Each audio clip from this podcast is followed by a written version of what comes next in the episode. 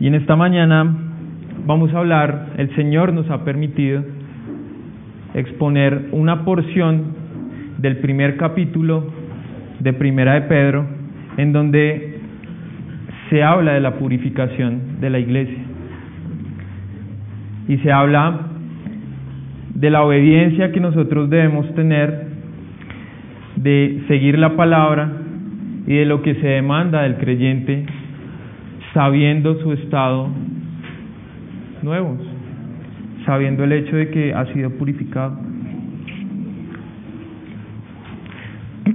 Así que vamos a orar y vamos a pedirle al Señor, no sin antes leer la porción que vamos a, estudiar el día de hoy, en Primera de Pedro, capítulo 1, versículos del 22 al 25 y luego de esta lectura le vamos a pedir al Señor que nos ayude en esta porción que es en sí misma una aplicación, una, una aplicación muy profunda de lo que significa haber sido regenerados eh, por la sangre de Cristo. Esta es la palabra del Señor y dice así, versículo 22, habiendo purificado vuestras almas por la obediencia a la verdad, mediante el Espíritu, para el amor fraternal no fingido, amados unos a otros entrañable, entrañablemente de corazón puro, siendo renacidos no de simiente corruptible, sino incorruptible, por la palabra de Dios que vive y permanece para siempre. Y termina con un verso muy bello, dice, porque casi poético, ¿no? Traído del Antiguo Testamento, del libro de Isaías Toda carne es como hierba y toda la gloria del hombre como flor de la hierba. La hierba se seca y la flor se cae, mas la palabra del Señor permanece para siempre. Termina Pedro diciéndonos, y esta es la palabra que por el Evangelio os ha sido anunciada. Nuestro buen Dios, eh, te damos gracias Señor por esta palabra, por este tiempo Dios. Eh, tú sabes Señor que no merecemos, Padre, el estar delante tuyo, Señor, el acto, Dios, de nuestra regeneración, Señor, a partir del sacrificio de Cristo en la cruz. Pero aquí estamos, Señor, y no puede haber nada más, Dios, en nuestro corazón que gratitud, Señor, reverencia, Dios, hacia esto. Lloro por eh, cada uno de mis hermanos que va a escuchar este mensaje y oro por mí mismo para que tu Padre nos permita, Señor, entenderlo, para que no hayan palabras cerradas, para que tu voz, Señor, se escuche y se imponga, Señor, como hemos estudiado, para que tu palabra, Señor, se explique a sí misma, Padre. Sabemos que así es, Dios. Conocemos y entendemos el carácter unitario de eh, las escrituras, Señor. Conocemos y entendemos que ella se explica a sí misma y que la has dejado para nosotros como un medio de gracia, Señor. Y precisamente de eso hoy, Señor, tú nos hablas. Por mi vida, Señor, que haya temor y temblor, Señor, en mí. Que ninguna palabra, Señor, que no deba decir yo, pues la diga, Padre. Guárdame de eso, Señor. Limpia nuestra iniquidad, Señor, por favor. Y lo solicitamos no como aquel que da una orden, Señor, sino como siervos débiles delante tuyo, Señor, que necesitan de tu favor, Padre. Gracias, Señor, por este tiempo. Amén. Bien, eh, hay un verso en, en el libro de Juan 13 que pues nuestro pastor ya debe estar muy familiarizado con él porque hace parte de la exposición que nuestro pastor está haciendo. Y dice así, Juan 13, 34 y 35 dice, un mandamiento nuevo os doy. Voy a mirar la antes de continuar. Listo. Un mandamiento nuevo os doy. ¿Cuál es? Que os améis unos a otros como yo os he amado, que también os améis unos a otros. En esto conocerán todos que sois mis discípulos, si tuviereis amor los unos con los otros. Para mis hermanos que son miembros de la congregación de nuestra iglesia, ustedes saben y yo quiero recalcar, nosotros no somos místicos ni creemos en, en, el misticismo, pero yo sí considero que el Señor ha querido hablarle a nuestra congregación desde hace un tiempo sobre algo específicamente. Y si usted recuerda lo que hablamos la última eh, asamblea, hemos estado tratando el tema de la unidad y del amor en medio de nosotros. Y si recuerda lo que mi hermano David el domingo pasado expuso, y si recuerda las palabras que el Señor ha traído también a través de la vida de nuestro pastor, y si mira este texto y después miramos que el Señor nos llama a un amor no fingido, yo creo que el Señor nos está hablando acerca del amor en medio de la iglesia. Esta mañana, hablando y estudiando sobre la naturaleza y el origen de la iglesia cristiana, hablamos de muchas cosas y yo pensaba cuando estaba preparando esto y esta semana al mirar la lección de la escuela dominical, ¿qué será de una iglesia que está siendo atacada constantemente por muchas cosas alrededor de ella eh, y no está unida y no reconoce el llamamiento al amor, que como veremos hoy es un llamamiento no opcional. ¿Qué será de nosotros? El mundo viene y seguramente la iglesia y aquellos que no amen dentro de la iglesia, eh, pues van a ser movidos por lo que el mundo trae. Y dice Juan 13:34, dice que en eso nos van a conocer a nosotros, en que nos amemos los unos a los otros. Y el texto de hoy nos va a explicar por qué debemos amarnos los unos a los otros y en qué debemos perseverar nosotros, también para lograr esa unidad y ese amor. Así que luego de haber hablado del ministerio de Jesús aquí en la tierra, quien fue predestinado a la cruz y por quien tenemos entrada al Padre Celestial, el apóstol Pedro continúa dando instrucciones a la iglesia, a esa iglesia de la dispersión, ¿verdad? Nuevamente retomamos eh, la escuela dominical a la que yo le invito los domingos a las nueve de la mañana y es una iglesia variada, una iglesia multiétnica una iglesia como decíamos hoy, mi hermano Will, una iglesia que recibió al pueblo judío la dispersión en la diáspora y que ahora es conformada por judíos y gentiles y que es contada como pueblo de Dios no de manera étnica, es decir, no el Israel étnico, sino el Israel espiritual. Le habla a esa iglesia y continúa diciendo, ya les dije esto, ustedes han sido salvados por Cristo, quien fue predestinado. Hablábamos la última vez, no sé si recuerdan, de la teología de la predestinación.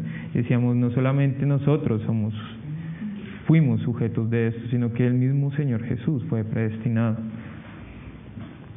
Y los invita esta vez a esa iglesia gentil y judía a que reconozcan su condición de hombres purificados por la obediencia y que bajo esta nueva condición de hombres tienen una necesidad, pero si quiere mi hermano ponga ahí un paréntesis, mi hermana, y ponga también una obligación, un mandato, es abocado a algo natural. ¿Por qué? Por el amor fraternal,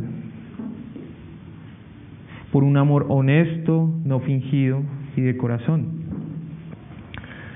y un medio interesante, un medio valioso, un medio muy relevante y es que debe permanecer en esto a través de la palabra. Y como termina diciéndonos esa palabra que no se marchita como este mundo sí lo hace.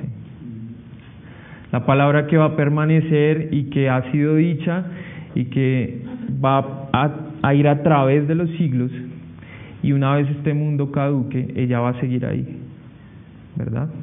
Y recuerde el último verso y este que fue sacado de, traído o citado de Isaías, en donde nos habla de que esa palabra no va a pasar como el mundo, no va a caer como la hoja cae y no se va a marchitar como la flor se marchita.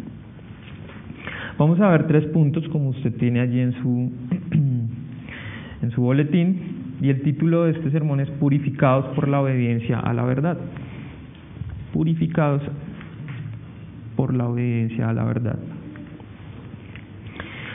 Nuestro primer punto habla del llamado al amor fraternal por medio de la purificación y la obediencia.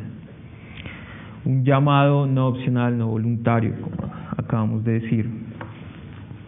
Dice el versículo 22, habiendo purificado vuestras almas por la obediencia a la, a la verdad mediante el Espíritu, para el amor fraternal no fingido, amaos unos a otros entrañablemente de corazón puro. Y he aquí que el creyente nos muestra el texto que tiene una nueva naturaleza, ¿verdad? Esta naturaleza, válgalo, valga la, la aclaración, no responde a tradiciones o a ritos. O si quieren, no, no lo llame una nueva naturaleza, sino una nueva condición. Lo que podemos identificar aquí es que había una condición de estar sucios anteriormente, ¿verdad? Ahora, ¿cómo estamos? Limpios. Pero esa limpieza no responde a tradiciones o a ritos de lavamiento exterior. Hay una palabra interesante, ya no hay tablero, la palabra es ablución, abluciones. A-B-L-U-C-I-O-N-E-S, abluciones rituales. Estas abluciones eran practicadas por el pueblo judío y más adelante vamos a ver que otros pueblos, otras latitudes, otras etnias también lo practicaban. Un ejemplo de ablución, Juan, y ya conectamos con la idea que traemos. Juan 11, 54, 55. Mi pastor también debe recordar el texto mis hermanos deben recordar el texto. Por tanto, Juan 11, 54 55. Jesús ya no andaba abiertamente entre los judíos, sino que se alejó de allí a la región contigua al desierto, a una ciudad llamada Efraín, y se quedó allí con sus discípulos. Y estaba, aquí viene la parte de la ablución, y estaba cerca la Pascua de los judíos, y muchos subieron de aquella región a Jerusalén antes de la Pascua para purificarse. Si usted quiere ver otras ilustraciones, mire por favor Hechos 21.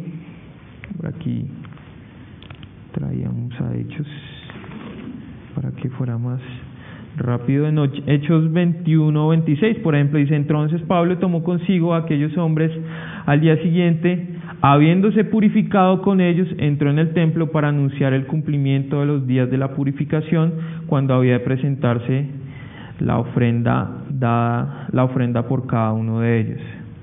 Estoy hablando de Hechos 21, 26.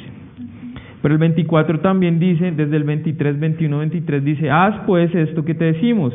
Hay entre nosotros cuatro hombres que tienen obligación de cumplir voto, tómalos contigo, purifícate con ellos y paga sus gastos para que se rasuren la cabeza y todos comprenderán que no hay nada de lo que se les informó acerca de ti, sino que tú también andas ordenadamente guardando la ley. En estos textos, en Juan 11, 54 al 55 y en esto que acabamos de leer en Hechos 21, vemos que la vemos el concepto de la purificación. Retomemos el tema de la ablución. La ablución era esta práctica y purificarse era, por ejemplo, en el contexto de la Pascua, dirigirse hacia el templo, pero antes de entrar, lavarse. ¿Cierto? Lavarse.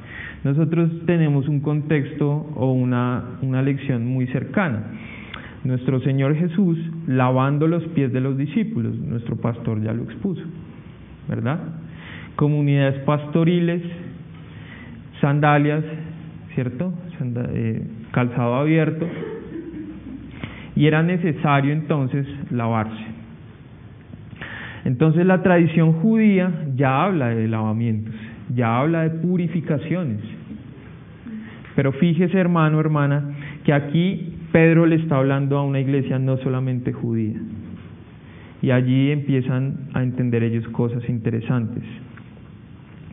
La práctica que en estos textos se relata, conocida como el término de ablución, del latín ablut, ablutio, que significa, significa perdón, melao o lavado y es una purificación ritual de algunas partes del cuerpo antes de algunos actos religiosos. Responde a una tradición.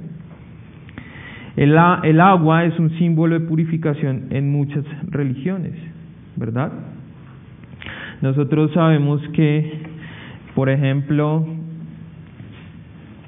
en el mundo islámico, no sé si usted lo conoce, antes de entrar a la Meca ellos lavan su cuerpo y para cada parte de su rostro utilizan uno o dos dedos de las manos. Y entonces esta parte de las orejas viene con el pulgar, etcétera. Pero que también en una tradición hinduista hay unas peregrinaciones hacia el Ganges, ¿verdad? Y en ese río que coincidencialmente o de manera paradójica, más bien no coincidencial, sino es un río muy sucio. Y ellos van y se sumergen allá por una tradición, pensando que el agua purifica. Pero cuando el apóstol Pedro le habla a los creyentes de la iglesia dispersa sobre la purificación, no se refiere a las abluciones, no se refiere a este tipo de lavamientos. Él es consciente de que alguno de los fieles seguramente nunca ha, ha oído, nunca ha escuchado de la purificación por agua en el día de la Pascua.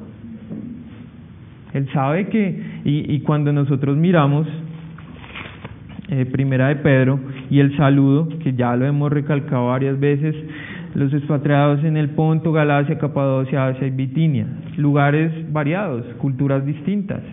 Seguramente ahí había gente, eh, la gente que estaba escuchando esto sabía que allá habían personas que nunca habían escuchado de la Pascua o de que el pueblo judío corría hacia allá y se lavaba, todo esto. No era relevante esta información para algunos de ellos, no podían saber de qué se trataba. Pero también, por la característica de esta población, incluso algunos de ellos hubieran podido pensar de forma errónea que el agua en sí misma era un elemento suficientemente importante o poderoso para purificarles, ¿verdad? No lo sabemos, pero qué tal hubiese en ese momento alguien de tradición, de una tradición como hoy tenemos, por ejemplo, el mundo islámico, el mundo hindú, hinduista, en donde le hubieran enseñado, ¿cierto? Que si el agua te purifica, que vas al Ganges y te metes allá y a pesar de que es un río apestoso en donde la gente lava, la gente hace sus necesidades, se descargan desechos, tú vas allá, lavan las vacas, ¿cierto? Purifican a los animales, allá vas a meterte y vas a salir purificado. Así que no hablamos de esto, ni de una tradición judía, ni de acciones, ni de obras, pero tampoco de una tradición islámica o de una tradición hinduista. Por el contrario, esta pureza de la cual es sujeto el nuevo creyente ha sido lograda al obedecer la verdad. Este es el medio relevante para dicha condición, lo cual nos lleva a pensar dos cosas.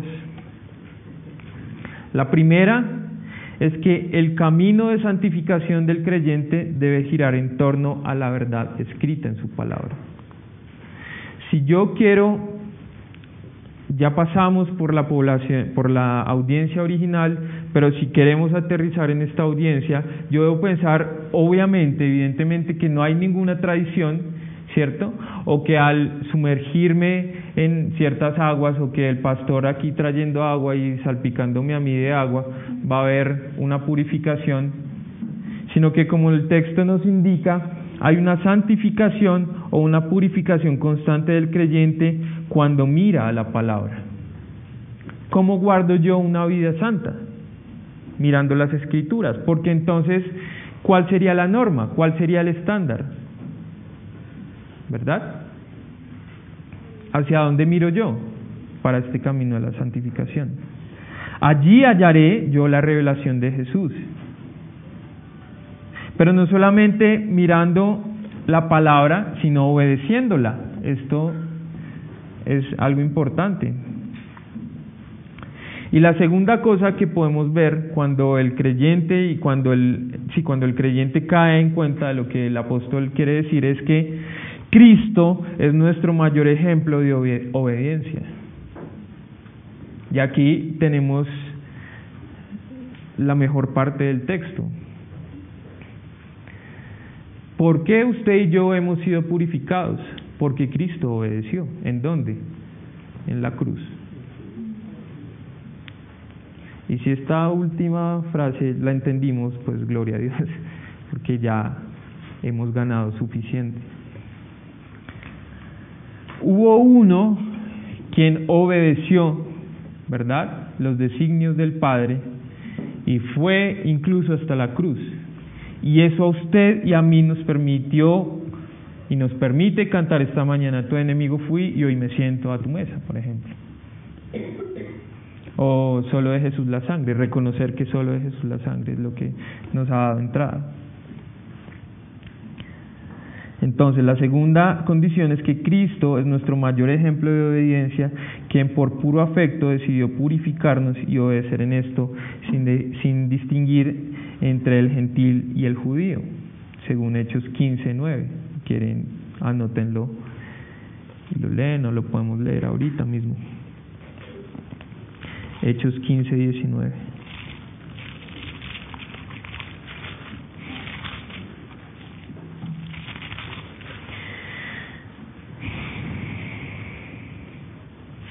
Por lo cual juzgo, yo juzgo que no se inquiete a los gentiles que se convierten a Dios, sino que se les escriba a que se aparten de las contaminaciones de los ídolos de fornicación, de ahogado y de sangre. Bueno, una muestra de que no solamente el tema de la purificación va apuntando al judío, sino también al gentil.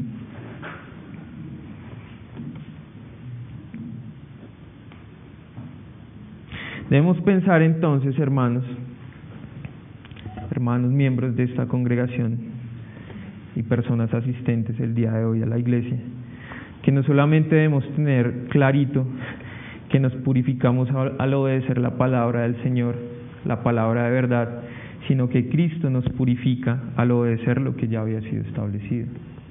Él fue quien nos purificó. Entonces, cuando el apóstol Pedro se desmarca de la tradición del lavamiento, de las abluciones, como paradigma de purificación, la iglesia del primer siglo empieza a comprender cosas. Empieza a, comprender, por ejemplo, que su condición de regeneración no reposa en las obras, sino en la cruz. ¿Verdad?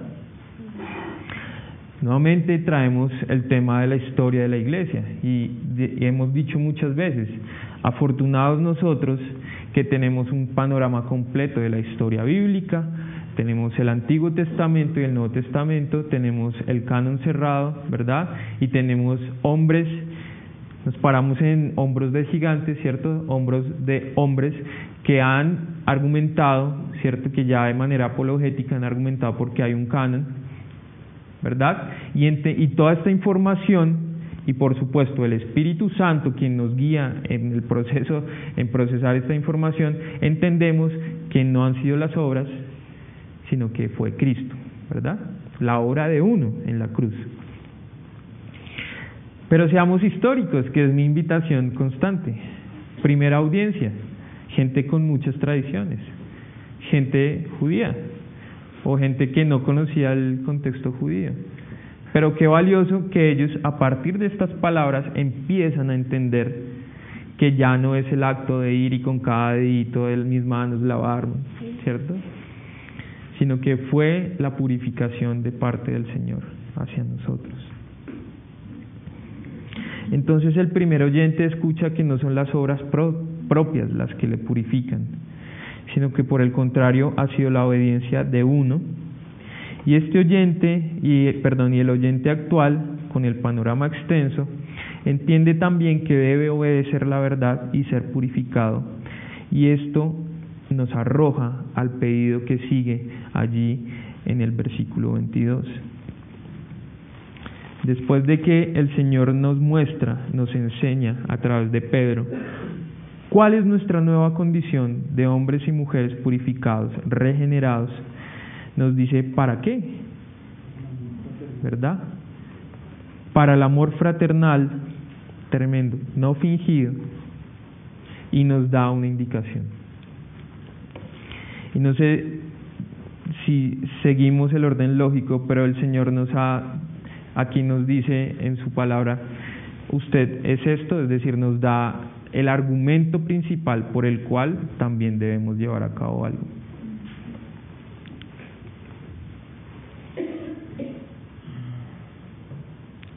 Y hay una pregunta que eh, vale la pena hacer. Si hay un grupo de personas limpias, si hay un grupo de, personas regeneradas, si hay un grupo de personas purificadas que estén escuchando esta palabra, ¿qué deben hacer? Amarse. Como resultado de esta santificación, de perseguir la santificación en la palabra y de la obediencia a esa palabra, encontramos el amor fraternal, el amor sincero, toda vez que estas dos condiciones, la purificación y la obediencia, se evidencian en nuestro amor profundo a Dios y a su palabra. Las condiciones, y tenemos sobre ese amor varias descripciones. Por ejemplo, la, la descripción que, y precisamente ayer hablábamos de eso en nuestra reunión de matrimonios, de parejas, cuando hablamos de 1 Corintios 13, ¿cierto? Del 4 al 7, una descripción del amor. El amor es sufrido, es benigno, el amor no tiene envidia, el amor no es jactancioso, no se envanece, no hace nada indebido, no busca lo suyo, no se irrita, no guarda rencor, no se goza de la injusticia, más se goza de la verdad. Todo lo sufre, todo lo cree, todo lo espera, todo lo soporta. Y una conclusión importante, un, algo que nuestro pastor decía era, bueno, yo lo puedo entender como el amor que un esposo le puede dar a una esposa.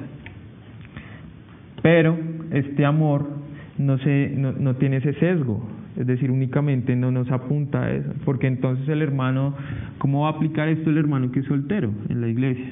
Es que precisamente el amor que debe haber entre la iglesia es ese. No sé si lo recuerdan, ayer lo hablamos. Ese es el amor que debemos tener.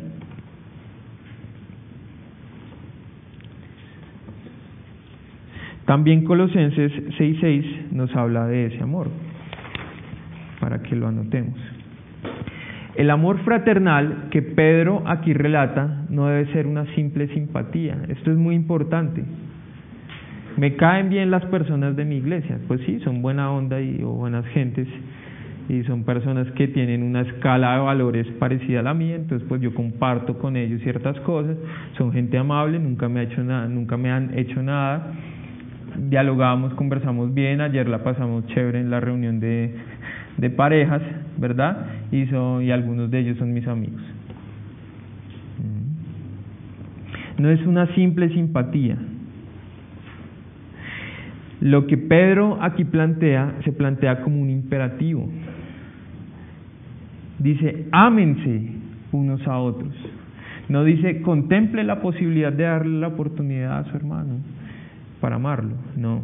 Dice, ámense unos a otros. Y a mí esto me demuestra que hay una condición, que el amor es una condición natural que se debe imponer sobre otras situaciones al interior de la comunidad de creyentes. Yo no creo que la iglesia, así como el pastor nos hablaba, la iglesia de Corinto, una iglesia muy desordenada, la cual él varias veces nos ha apuntado que no quisiera ser, nadie quisiera ser pastor de allá, pero tampoco miembro me gustaría ser a mí, porque, pues por las descripciones que hay, ¿no?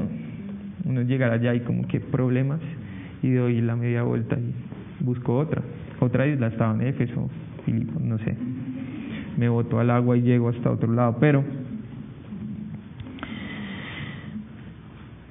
Aún en medio de una iglesia como esta, ¿cuál es el imperativo que hay acá?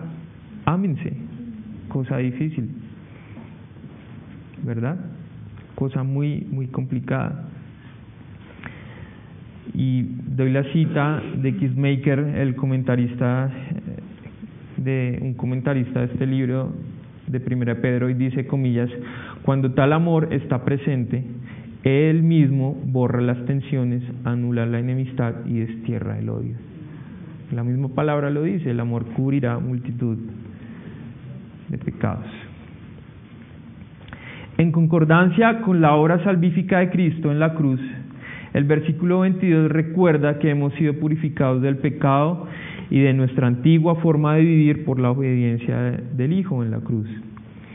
Y que somos instados a purificarnos al obedecer la palabra de verdad. Pero ojo, una nota que teníamos ahí, no puedo obedecer algo que no conozco.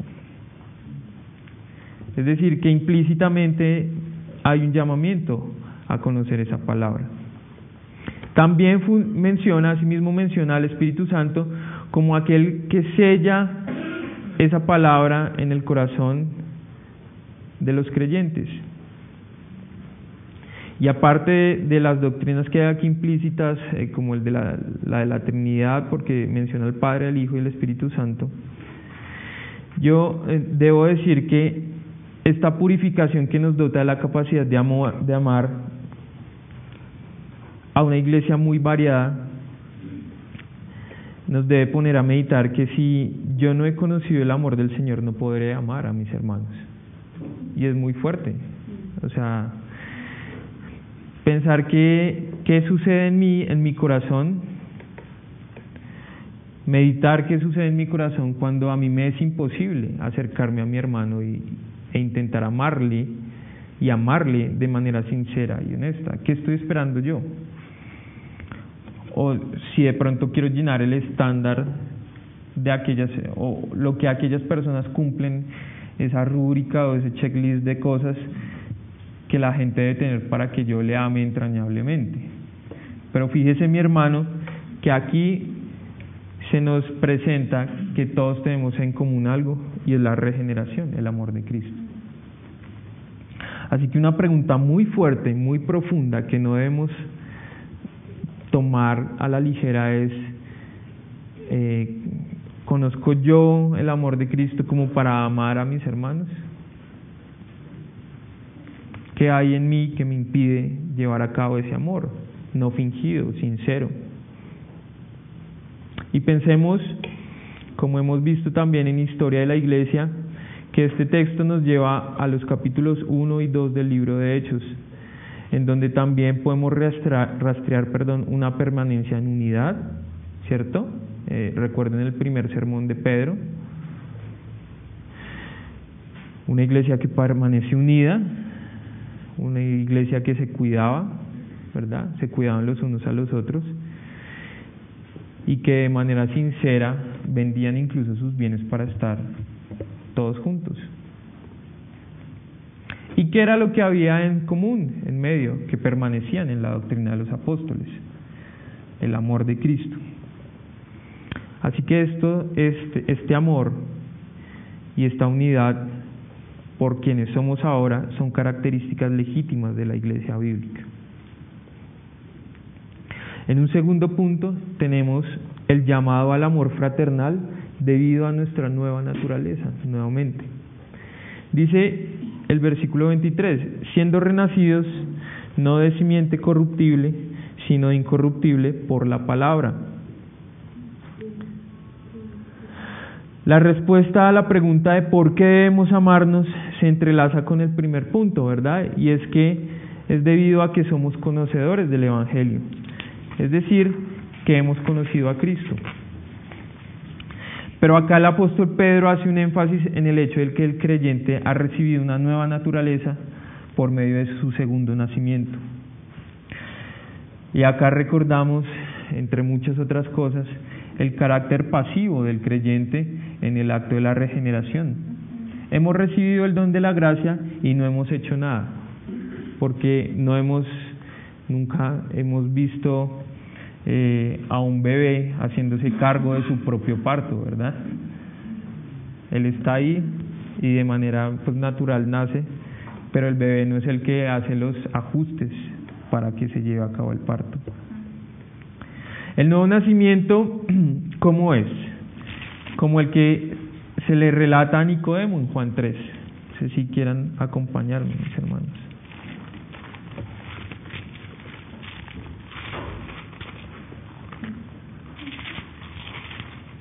No es muy largo, ya lo hemos estudiado, podemos mirarlo y además no abarca todo el capítulo 3, dice Jesús y Nicodemo.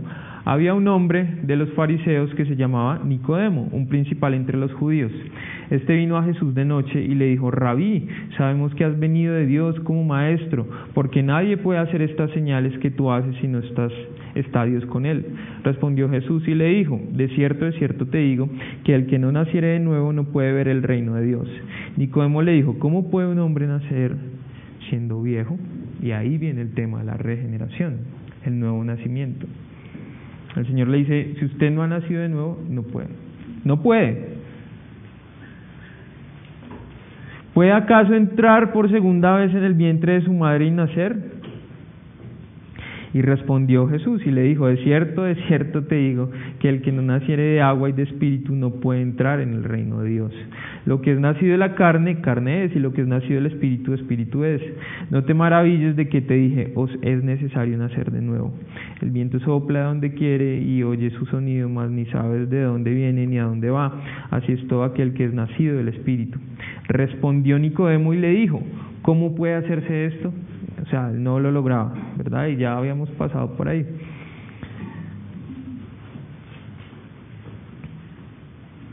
De cierto, de cierto, versículo 11 te digo, que lo que sabemos y hablamos y lo que hemos visto testificamos y no recibís nuestro testimonio. Si sois, si os he dicho cosas terrenales y no creéis, ¿cómo creeréis si os dijere las celestiales, celestiales, perdón? Nadie subió al cielo, sino el que descendió del cielo, el Hijo del Hombre que está en el cielo. Y como Moisés levantó la serpiente en el desierto, así es necesario que el Hijo del Hombre sea levantado, para que todo aquel que en él cree no se pierda, mas tenga vida eterna. Este es el nuevo nacimiento, está la regeneración, la purificación, la nueva naturaleza, ¿verdad? También es aquella de la cual Pedro nos habla en el versículo 3 del primer capítulo del primer libro. Nuestra nueva naturaleza es esta la que lleva al creyente, esta que se le explicó a Nicodemo, que no pertenece a la carne, ¿cierto? A lo biológico, sino al espíritu, la que lleva al creyente a reconocer su nueva condición espiritual precisamente, la que nos llevó a ser aceptados delante del Padre Celestial. Sin este lavamiento, sin este regeneramiento, sin este nuevo nacimiento, sin esta nueva identidad, no nos sería ser perdón, nos sería imposible ser contados como los hijos del Rey. Y nuevamente, mi hermano, usted y yo ahí somos actores pasivos. Debemos notar también en el estilo de escritura de Pedro que él nos invita a pensar lo que no somos o de donde no venimos para afirmar lo que sí somos. Por ejemplo, recuerden que él nos habla de que no fuimos comprados por oro o plata o por cosas corruptibles. ustedes no vienen de allá, sino que fuimos comprados por la sangre como de un cordero sin mancha, versículo 19 del capítulo 1, y sin contaminación, y ahí nos habla de la predestinación. Es decir, que Él refuerza, ya no somos eso, ahora estamos en otro lugar. Existe una fuerte intención por parte de Pablo en dejarnos claro que no pertenecemos a lo terreno, y a mí me, me, llama mucho la atención cuando Pedro, perdón, dice y hace ilustraciones evidentemente con cosas que están aquí presentes, que estaban presentes en ese momento. El oro, por ejemplo, en su momento fue expuesto, y en este caso la hierba pasajera la hierba perecedera. Eso nos debe llevar a pensar, mis hermanos, que cuando nosotros en términos biológicos nuevamente hablamos, nacemos, venimos a este mundo, hay algo que es la expectativa de vida y eso se calcula según unas condiciones socioeconómicas, etcétera, y que a usted le dicen el hombre colombiano promedio, la mujer colombiana o el hombre latinoamericano va a vivir tantos años, ¿verdad? En su nacimiento biológico. Pero en este nacimiento espiritual pasa algo increíble y es que usted y yo ya no estamos ligados y como fue en espíritu ya no estamos ligados a las cosas, incluso a las mejores cosas como el oro por ejemplo. O sea, esas cosas que parecerían incorruptibles, muy valiosas, no son los, las que determinan cuánto vamos a vivir. Nuestra expectativa de vida, una vez hemos sido regenerados o purificados, piense en la eternidad. Y nos lleva entonces a pensar nuevamente en que nuestra ciudadanía es esa, no la que vemos acá. Perdón, no estamos ligados a una simiente perecedera o corruptible, sino que por el contrario pertenecemos a la simiente que no muere. ¿Verdad? Y pertenecemos a esta simiente de una manera irrevocable. Nada nos va a separar de ella. Romanos 8:39, si algún hermano lo busca, por favor, y lo lee.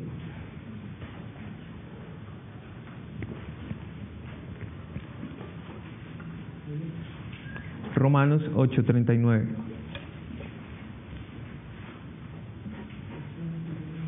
Ni lo alto ni lo profundo, ninguna otra cosa creada nos podrá amor de Dios por Cristo Jesús, Señor. No hay nada creado en este mundo que nos pueda apartar del Señor. Pensemos entonces que hemos sido renacidos de la simiente de Cristo por el Evangelio en nuestras vidas, que vemos la supremacía de la simiente del Señor que se impone, es decir, que la cruz es más poderosa que el pecado original del hombre, y que hay un carácter eterno y universal en nuestro Señor y en su palabra. Aquí hay una descripción de nuestra nueva naturaleza. Arriba se nos pidió que en base a esa naturaleza amemos. Entonces, si yo puedo deducir que esa naturaleza es una naturaleza incorruptible y eterna, el amor, esto viene a alimentar el mandato que nos acaba de dar. Es que usted con el hermano que tiene al lado tiene en común esa naturaleza de esas características que acabamos de dar. ¿Mm? Y a mí lo que me provoca esto es, eh, pues pienso yo en que de verdad tengo argumentos muy pesados, muy fuertes para amar de manera entrañable, de manera no fingida. Vamos terminando en el tercer punto. Debemos contemplar la palabra de verdad que permanece y que sustenta. Los versículos 24 y 25 dicen, porque, y es un, te, un fragmento de Isaías 40, versículos 6 al 9, porque toda carne es como hierba, y toda gloria del hombre como flor de la hierba. Y la hierba se seca y la flor se cae, mas la palabra del Señor permanece para siempre. Y esta es la palabra que por el Evangelio os ha sido anunciada. Pedro utiliza una referencia al texto que Isaías escribió para anunciar el carácter efímero de la vida del hombre aquí en la tierra, comparada con la prevalencia de lo que ha sido dicho por el Señor. La palabra de Dios es unitaria en ese sentido. Vemos que el Evangelio es uno solo, que se ha anunciado en el Antiguo y en el Nuevo Testamento el Evangelio, que el Evangelio es preeminente.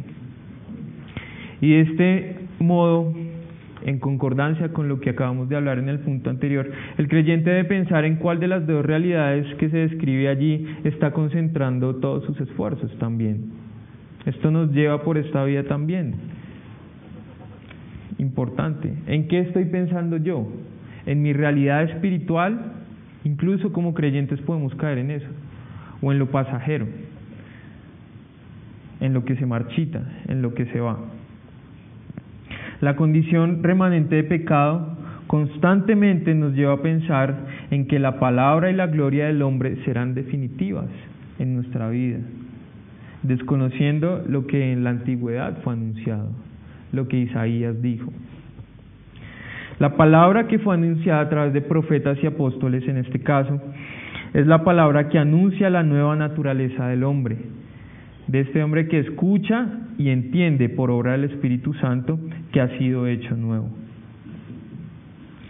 En el 25b dice, y esta es la palabra que se les anunció a ustedes, y es la palabra que predicaba los apóstoles, es decir, el Evangelio, a través de la cual Dios se reveló, ¿verdad? Y cuyo eh, contenido fue proclamado entre el judío y el gentil. Así que como decíamos eh, en el inicio del sermón, tenemos una nueva naturaleza, un camino de santificación y un medio de gracia, pero encontramos más de uno, ¿no? la iglesia y la palabra. Aquí, como ya les manifestaba, podemos encontrar en este texto varias cosas. Por ejemplo, la doctrina de la regeneración. Es decir, el trabajo del Espíritu Santo en el corazón del hombre.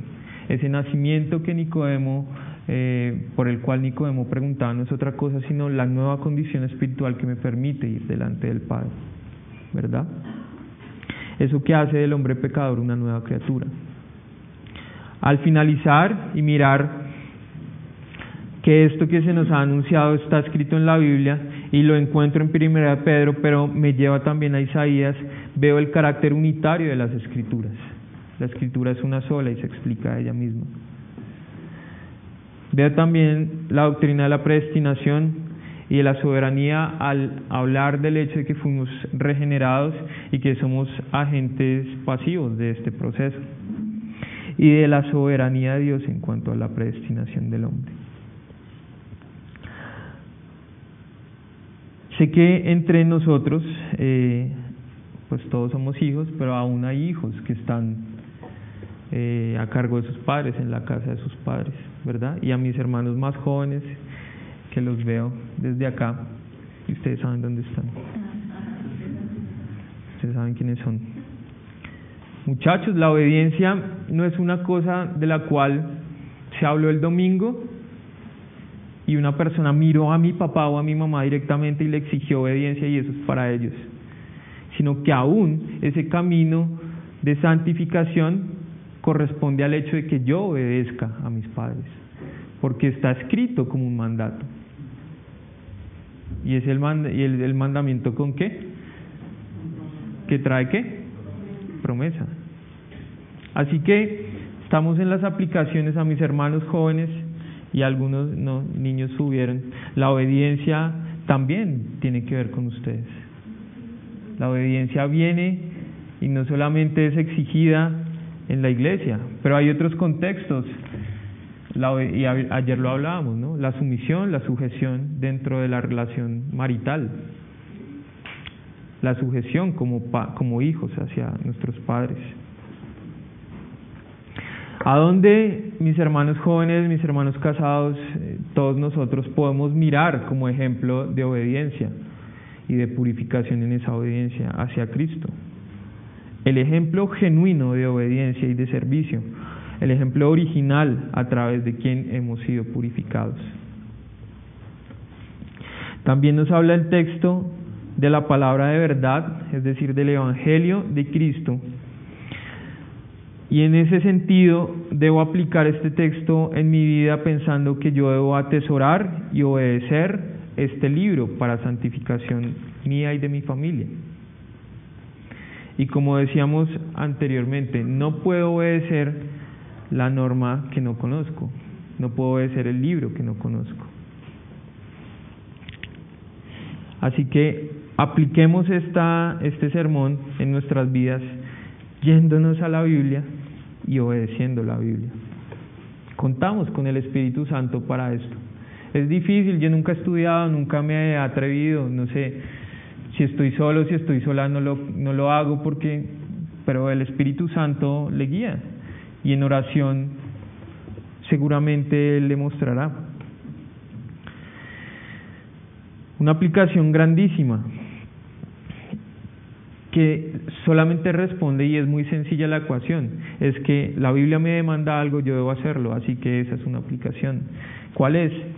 Es que el grupo de aquellos que han sido llamados a la regeneración, que han sido llamados creyentes, deben amarse los unos a los otros de forma entrañable. Y surgen muchos peros, ¿no? No, ustedes no, pero yo sí. tengo peros, me surgen peros en el corazón y en la, pero es que no lo conozco, pero es que es mayor que yo o menor que yo cuando estábamos solteros, pero es que él es casado, ella es, pero es que esta mañana hemos visto que lo que hay en común y el mandato y el argumento en el cual se basa esa demanda de amor debe ser más poderoso, más fuerte que cualquier argumento que yo tenga en mi corazón. Es que el Señor me está diciendo, yo te llamé con amor eterno, yo te lavé, mi enemigo fuiste tú, te invité a mi mesa, ¿verdad? Pero en la mesa no estamos tú y yo solos. ¡Pum! Gente de toda lengua, raza y nación. Pero antes de eso, pues estamos nosotros con la misma lengua, la misma raza y la misma nación. ¿Verdad? Una aplicación que es como un plomo, cae directo. Amémonos los unos a los otros. La última, la penúltima es que de verdad el Señor, oremos mis hermanos, y que ojalá esta semana sea una petición de oración, que el Señor nos permita entender estas últimas palabras de que toda carne es como hierba y toda gloria del hombre como flor de la hierba y la hierba se seca y la flor se cae, y es que nuestra iglesia y nosotros podamos entender que nuestra realidad espiritual no se limita a lo que nuestros ojos ven, y que esa temporalidad, y es muy difícil, ¿no? Que esa temporalidad no nos debe amarrar a este mundo, sino que nosotros debemos proyectarnos y mirarnos, vernos a nosotros mismos como ciudadanos del cielo. Amén la última aplicación que es preciosa y ojalá sea preciosa para la vida de muchas personas en el día de hoy. ¿Por qué estamos aquí parados? ¿Por qué hemos utilizado 40 minutos para hablar de lo que hemos hablado? ¿Y por qué nos identificamos muchos de nosotros que estamos aquí como renacidos o regenerados? Porque creemos que fuimos pecadores que el Señor en su misterio y por puro afecto hacia nosotros vino a la tierra, respiró el polvo de la tierra, nació como un bebé, ¿cierto? Creció, fue un niño, creció, un adulto, tuvo un ministerio, lo estamos viendo en el Evangelio de Juan, nuestro pastor nos está enseñando esto, y se entregó en obediencia perfecta en la cruz para que a través de ese sacrificio fuésemos lavados.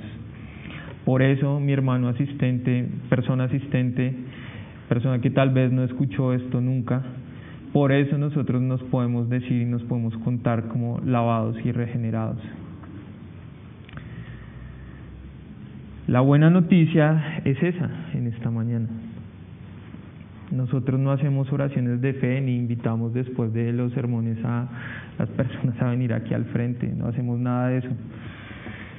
Pero yo sí le quiero decir que si usted siente inquietud y está entendiendo que usted fue un pecador, que estaba lejos del Señor y que seguramente de pronto no lo sabemos estas mañanas, Dios le está hablando, usted puede hacer dos cosas que están en la palabra, arrepentirse y creer. Y allí, en su intimidad, orarle al Señor y decirle, Padre, te he visto.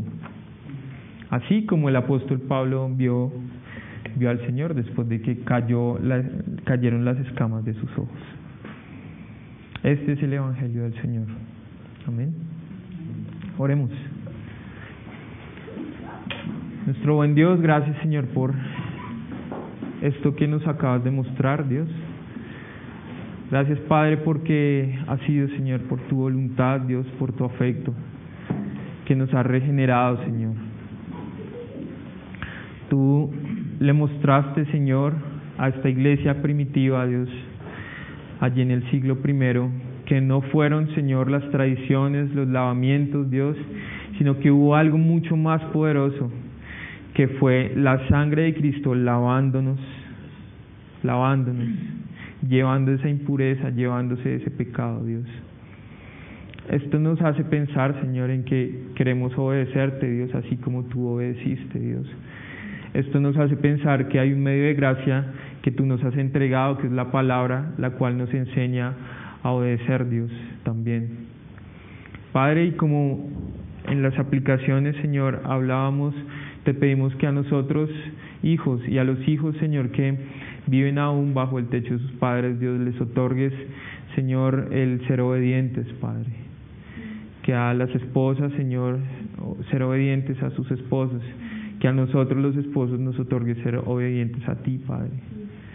Que la sujeción y la obediencia sea una realidad y que podamos aplicar esto, Señor, importante que tú nos mostrabas, la obediencia en cuanto a amarnos los unos a los otros, Dios, en medio de la congregación, Señor. Yo tengo con mi hermano algo en común que es importante, que va más allá de muchas cosas, Dios, de muchísimas cosas que según los ojos del mundo comparto con gente profesionalmente, por X o Y gustos, incluso con mi propia familia biológica. Pero tú nos has hermanado, Señor, y nos exiges, Dios, nos llamas, Dios, a amarnos con amor no fingido, con amor fraternal, profundo, no fingido, honesto y sincero, Señor. Y oramos que eso sea una realidad para nuestra iglesia, Padre. Y que asimismo podamos perseverar en tus palabras, Señor, que permanecen, Dios, que no se marchitan como se marchita la carne del hombre, que no caen como cae la hoja, Señor, que no perecen cuando este mundo perezca, Dios, sino en esta palabra, Señor, en tu evangelio, Dios, que trascenderá, Señor, hasta por la eternidad, Padre. Gracias, Dios, por este tiempo, Señor, por tu palabra preciosa, Dios. Amén.